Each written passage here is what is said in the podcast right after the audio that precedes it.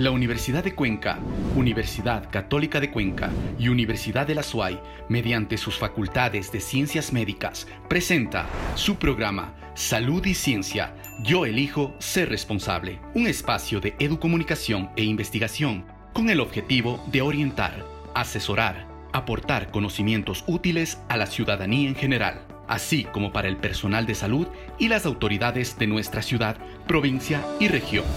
Empezamos.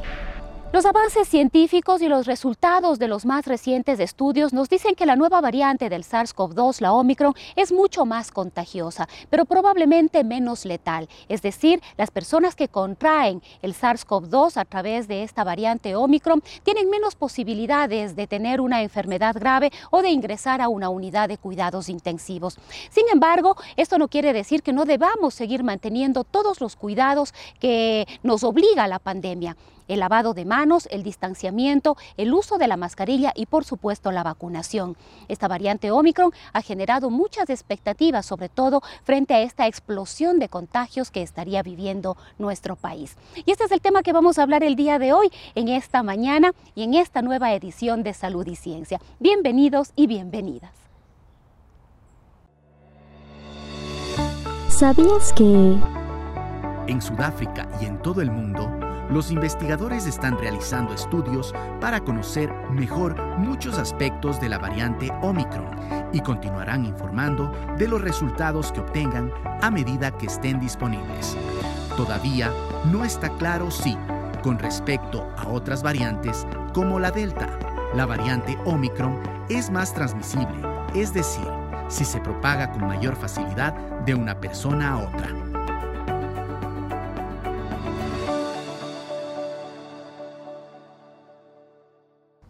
Para tomar las mejores decisiones y por supuesto adoptar las mejores medidas es importante que estemos informados. Vamos enseguida a conocer más detalles de las implicaciones de esta nueva variante de la Omicron que se encuentra ya en distintos países del mundo. Le damos paso a nuestra compañera Jessica Buccelli. Ella ya está con la doctora Nelly Astudillo, médico internista. Muy buenos días, Rosana y amigos televidentes. Bienvenidos a un domingo más en Salud y Ciencia. Este domingo nos encontramos con la doctora Nelly Astudillo Espinosa, que es doctora en medicina interna, con la que trataremos el tema de los aspectos clínicos relacionados con la variante Omicron. Doctora Nelly, bienvenida a Salud y Ciencia. Muy buenos días, muchísimas gracias por la invitación. Es un honor eh, participar en tan eh, magnífica eh, programa. Eh, el día de hoy me, invitaron para hablar sobre los aspectos clínicos de, del Omicron.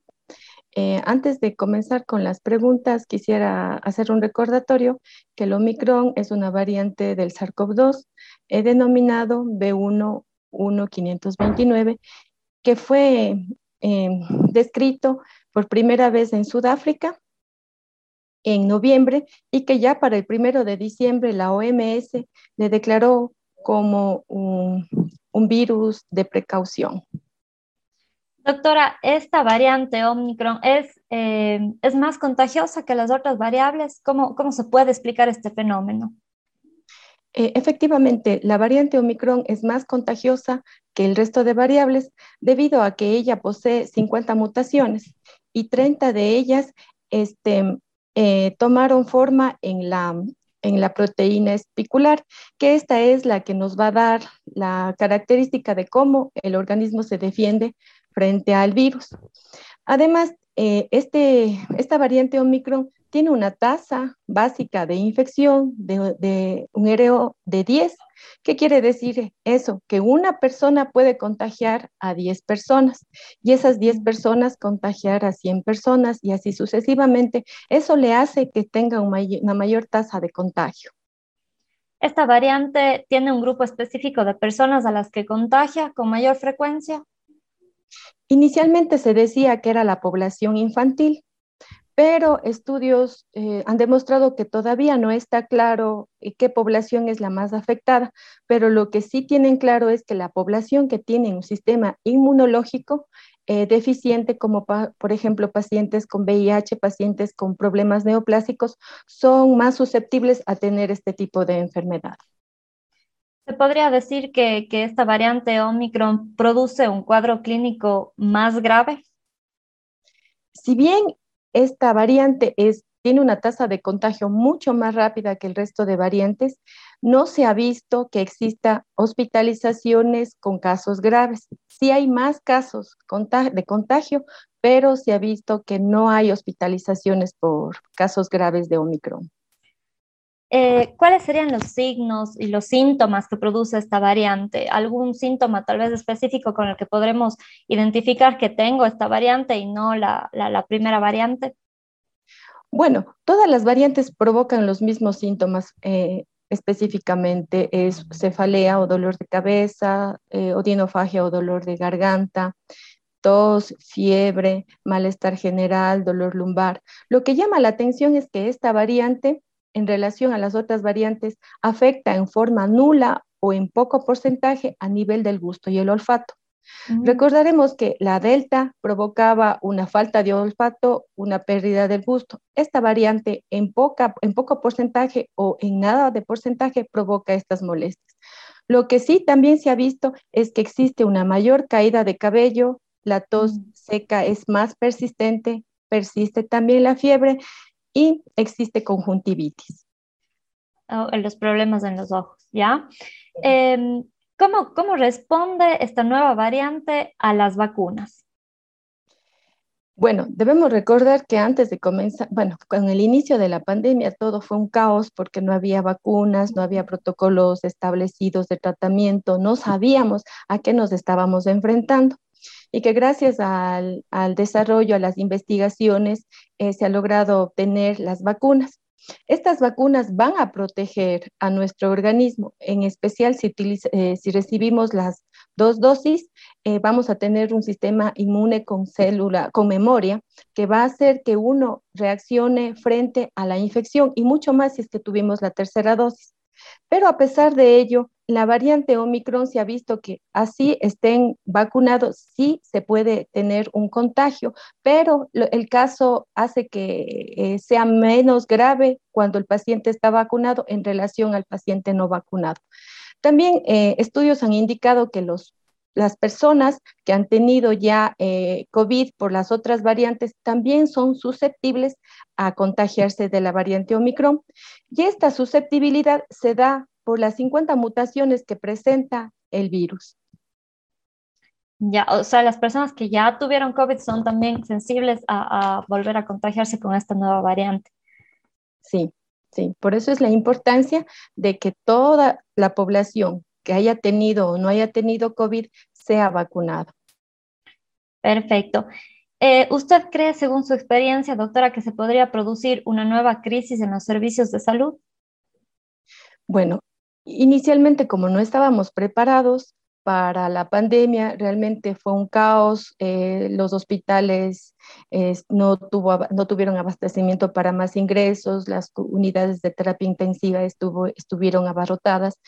Pero eh, si es que conocemos que ya hay un problema de, una, de un virus, hay un problema de una pandemia, el sistema gubernamental debe tomar las cartas en el asunto, formar o hacer un buen plan de contingencia y esto debe estar ayudado por la población. ¿Y cómo ayudamos nosotros los pobladores? Es con el uso de, la mascarilla, el distanciamiento, el evitar estar en lugares cerrados que no estén ventilados y el lavado frecuente de las manos y la vacuna que dando gracias a Dios ya tenemos. Si es que cumplimos con todo esto, eh, es posible que no lleguemos a una crisis, si podamos eh, sustentar todos eh, los casos que se presenten. Hay que recordar también que como es más contagiosa esta, esta vacuna, perdón, este, esta variante, este, pueden haber más casos pero van a ser menos agresivos. Eh, hoy día estaba escuchando en las noticias que cuatro personas de cada diez pruebas están saliendo positivas, pero también hay que recordar que esto puede ser un subregistro debido a que hay personas que no tienen acceso a la realización de la prueba y pueden estar asintomáticas o tener síntomas leves y no tomarle atención suficiente.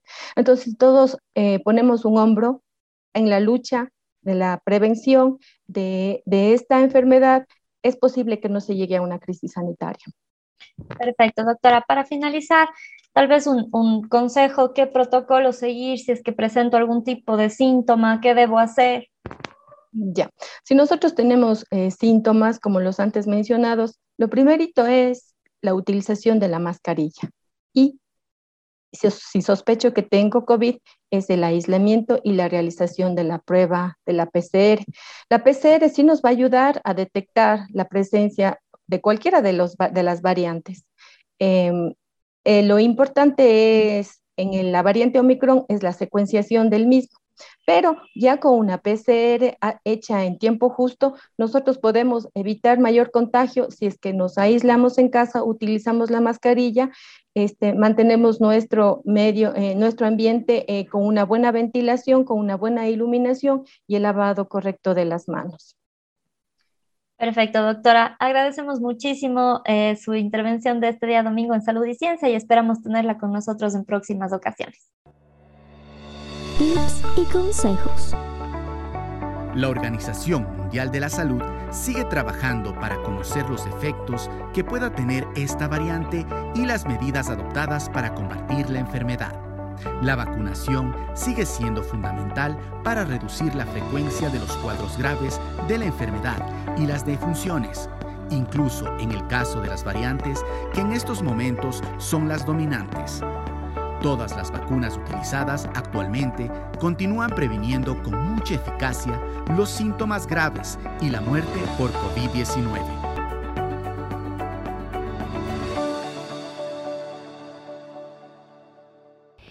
No hay duda que luego de estos feriados ha habido un incremento importante de contagios en todo el territorio nacional. Las camas de unidades de cuidados intensivos y de hospitalización en algunas ciudades se encuentran ya al tope. Es el caso del Hospital José Carrasco Arteaga del Instituto Ecuatoriano de Seguridad Social aquí en la ciudad de Cuenca. También hay una explosión de personas que han acudido a los distintos laboratorios para la realización de pruebas COVID-19. Vamos a conocer más detalles como cada semana con el doctor Fray Martínez. Le damos paso a nuestra compañera Jessica Buccelli.